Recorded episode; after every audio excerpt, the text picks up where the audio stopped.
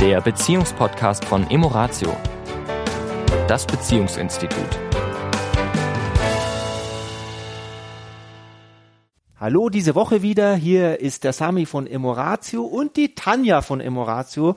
Die sitzt gerade hier neben mir und äh, möchte auch sprechen, aber ich lasse sie nicht sprechen. okay, ich schweige, ich schweige. Weil Also das ist ja, das ist ja auch das Motto dieses, dieses Jahres für mich. Ja? Also ich bin ja jemand, der jetzt nicht oder der irgendwann mal aufgehört hat, mit guten Vorsätzen in neue Jahre zu starten, weil die meistens ja nicht mit dem sogenannten Motivationskontinuum übereinstimmen. Ja. Ja, also meistens ja aus irgendeinem, ach, ich müsste, sollte, könnte, äh, hätte, hätte Fahrradkette Ja. äh, und deswegen nicht funktionieren. Und die ein oder anderen von euch, die, oder wenn du unseren Newsletter zufällig bekommst, dann hast du vielleicht den gelesen, wo es um die Rauhnächte ging. Da sind ja diese Nächte zwischen Weihnachten und dem 6. Januar. Und da gibt es ein schönes Ritual, wo man dann eben zwölf Zettelchen schreibt mit zwölf Dingen, die man gerne loswerden, loslassen, verändern möchte. Und in diesen Rauhnächten zieht man dann jeden Tag einen so einen Zettel und verbrennt den, ohne dass man reinschaut. Und der zwölfte Zettel, der am 6. Januar übrig bleibt, das ist der Zettel mit dem Thema, um das man sich selber kümmern darf in dem frischen neuen Jahr. Und ich musste sehr schmunzeln, weil mein zwölfter Zettel tatsächlich das war, was ich mir für 2019 vorgenommen habe oder was mein Motto ist. Ja, und das Motto ist Schweier, Schweier. Das ist arabisch und heißt so viel wie langsam, langsam. Und wir haben euch ja erzählt, dass wir bei diesem Tantra-Silvester-Seminar waren.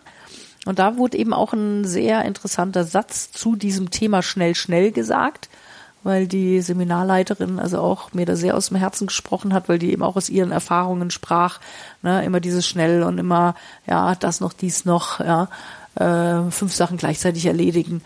Und dass das eben viel damit zu tun hat, dass wenn ich immer in Bewegung, immer in Action, immer was am Tun bin, dass ich mich halt nicht mit meinen Gefühlen, mit meinen Emotionen und mit dem, was mir selbst da in mir vorgeht, beschäftigen muss. Also es hat immer was damit zu tun, auch meine eigenen, meinen eigenen Gefühlen nicht zu begegnen und Tanja auf hat grad eine- Abstand zu bleiben. Ja, Tanja hat gerade eine Geste gemacht, das könnt ihr natürlich so die nicht sehen. Hände weg. Ne? Die Hände weg vom Körper, Ja. also so die Handflächen weg vom Körper, sprich Abstand, Distanz zu dem, was eigentlich in ihr vorgeht oder was sie eigentlich gerne machen würde.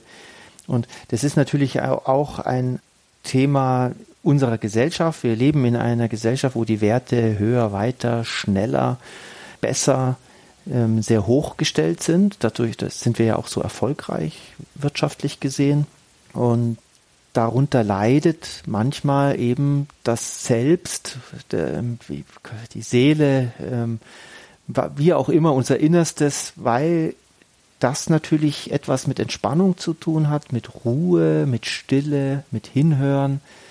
Und dann kommen natürlich manchmal Themen, die uns gar nicht so gar, gar nicht so lieb sind. Und dann Klar, die sind ja unangenehm. Also äh, es geht ja oft dann eben nicht um die guten Gefühle, die da kommen, weil die kommen ja oft durch die Action. Hm. Ja. Ja, die werden ja oft dann ausgelöst durch eben irgendeinen Erfolg. Irgendwas hat geklappt, irgendwas hat Spaß gemacht, irgendwie. Deswegen, ja, deswegen boomen ja solche Ja, ja. Event-Geschichten, weil dann bekommen wir von außen quasi, sei es jetzt Kino, sei es ein Konzert, sei es äh, du bist, was du erlebst, hier diese Firma, die Mhm. ganz viel Event, ja, wo, wo Adrenalin, wo Glückshormone ausgeschüttet werden. Das fühlt sich natürlich in dem Moment gut an, aber hinterher fallen wir wieder in ein Loch und dazu machen wir die nächste Bewegung, die nächste Action. Und wir erleben natürlich auch Paare, die zu uns kommen, die sagen, hey, wir die wissen gar nicht, was, warum zwischen den beiden so kaum mehr, kaum mehr Nähe zu spüren ist, weil sie haben eigentlich ein cooles Leben, ja, viele Freunde, viele Partys, viele Events, äh, Reisen. Reisen, überall unterwegs und hey, das Leben ist super und als Paar ist es aber so gar nichts mehr da. Und es hat natürlich damit zu tun, dass wir uns letztendlich, und ich will das jetzt nicht negativ sagen, aber auch ablenken. Ablenken von Stille, Ruhe, miteinander sein. Ähm, Erstmal mit sich selbst Mit sich sein. selbst sein, natürlich. Es mit sich selbst auszuhalten, wenn Ja. keine Ablenkung da ist. Das ist ja auch, sage ich mal, ja, kann ich mich auch einfach mal irgendwie hinsetzen und nicht sofort nach dem Handy greifen ne, oder oder eine Zeitschrift aufblättern oder ja, sondern mal so einfach nur mit mir sein, in der Stille, in der Langsamkeit, in dem ich mache jetzt gerade mal nichts, sondern bin einfach mal mit mir verbunden. Ja. Was ja dann wiederum auch hilfreich ist für die für die Paarbeziehung. Ne? Und ähm, was du gerade sagst, diese diese Events, es ist wie immer, äh, es ist alles eine Frage der Menge und eine Frage der Intention. Ja, natürlich sind schöne gemeinsame Aktivitäten was Tolles und sie sind das Sahnehäubchen, mhm. das was dann Freude macht, wenn letztendlich die Basis unten auch stimmt. Also wenn ich mit mir in guten Kontakt bin, wenn ich mir meiner selbst bewusster bin,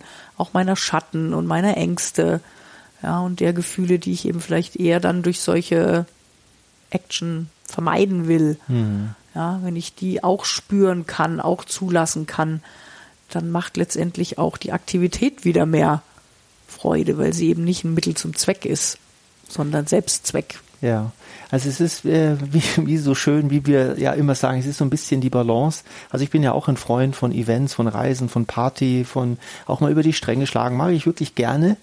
Und ich merke, es darf eben das andere nicht fehlen. Also wenn mir das andere, wenn ich das andere fehle, kann ich das an, inzwischen hat sich natürlich verändert. Ist, ich bin ja jetzt nicht mehr 20, auch nicht mehr 30. Das hat sich im Laufe dieser Jahrzehnte deutlich geändert. Aber ich merke, ich kann nur ausgelassen feiern, wenn ich auch weiß, dass ich immer wieder zurück kann und immer wieder in die Ruhe auch kann und auch mit mir gut bin und dass ich, äh, wenn das da ist, dann kann ich auch wieder raus ja, und dieser Wechsel, der macht mein Leben, äh, also jetzt spreche ich wirklich ganz bewusst von mir, weil ich das ja nicht auf andere unbedingt übertragen möchte, aber es macht mein Leben lebenswerter, wenn ich beides integrieren kann, wenn ich die Stille aushalte mit mir.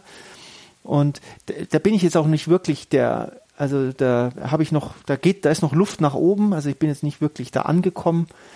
Hm, da geht noch was und ich habe diese Momente mit mir, und dann kann ich auch das andere viel besser genießen, viel bewusster genießen, viel, ja, ja, ja, bewusster genießen ist schon mhm. der richtige mhm. Ausdruck. Ja. Und da braucht es eben manchmal auch wieder diese einzelnen und gemeinsamen Räume. Ja. Ich nehme den ja. das Wort jetzt einfach nochmal noch mal her. Ja. Ja, um das auch ja zuzulassen. Also mit Räumen meinst du natürlich Zeiträume.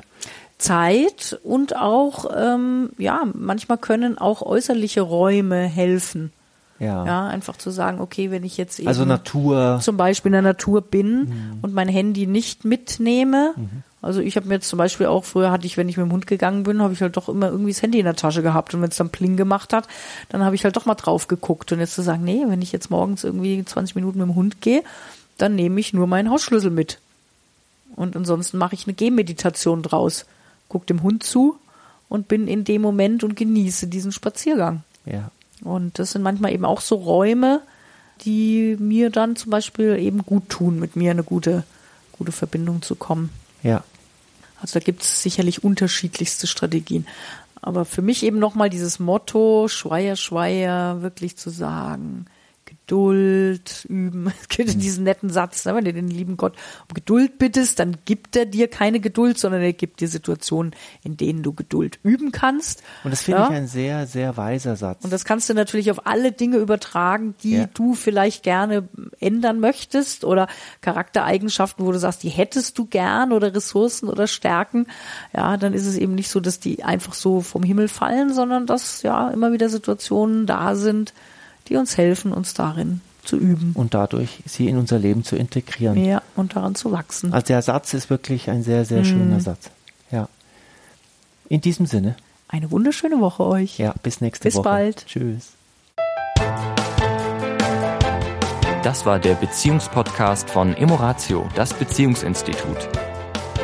Weitere Informationen zu unseren Seminaren und Paarberatungen finden Sie im Internet unter www.emoratio.de.